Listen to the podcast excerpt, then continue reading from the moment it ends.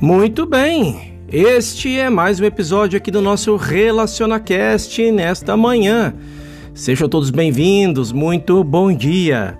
Uma ideia divina contém em si mesma a, o poder da plenitude. Esta é a nossa mensagem. Pode surgir a pergunta sobre qual o tratamento correto para se alcançar sucesso em algum empreendimento, como, por exemplo, uma produção teatral. É evidente, você deve perceber que não há nenhum tratamento que alguém possa dar que torne lucrativo um show, que não tenha nenhuma razão para ser feito ou para ser bem sucedido. O tratamento para qualquer peça ou qualquer livro deveria ser o seguinte: ele contém uma ideia divina? Essa é a pergunta. É uma expressão ou é um símbolo de uma expressão de amor, de verdade ou de beleza? Esta é outra pergunta. Ele contém em si mesmo algum aspecto de uma ideia divina? Se for, se assim for, a inteligência divina salvou um remanescente e esse remanescente é sempre suficientemente grande para torná-lo produtivo, bem-sucedido, lucrativo. Você pode aplicar esta verdade a um filme, pode aplicar a uma peça, pode aplicá-la a um livro, pode aplicá-la em um ensinamento. Se um ensinamento tem em si mesmo a semente da verdade, do amor, do culto, de qualquer bem, então esse ensinamento dá frutos, porque a mente que o formou, a mente que lhe deu expressão também salvou o remanescente, um remanescente, daqueles que são essenciais para o seu reconhecimento e o seu sustento e o seu proveito. Este mesmo tipo de tratamento se aplica também ao trabalho de um prático ou de um professor. Se um prático ou um professor estiver imbuído de Cristo, se dentro de sua atividade ou sacerdócio houver uma ideia espiritual, um poder espiritual, se dentro dessa consciência do prático ou do professor houver a manifestação da ideia divina, então a mesma mente que apresenta a ideia divina como o prático ou o professor também se realiza como resultado.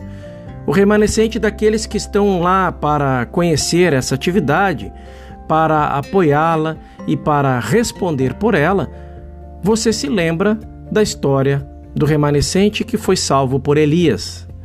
O remanescente não foi realmente salvo por Elias, o remanescente foi salvo por Deus e pela mensagem de Deus. Não fez nenhuma diferença se foi Elias ou Elisha, que é ou que a apregoou, ou se hoje um prático ou um professor a esteja revelando.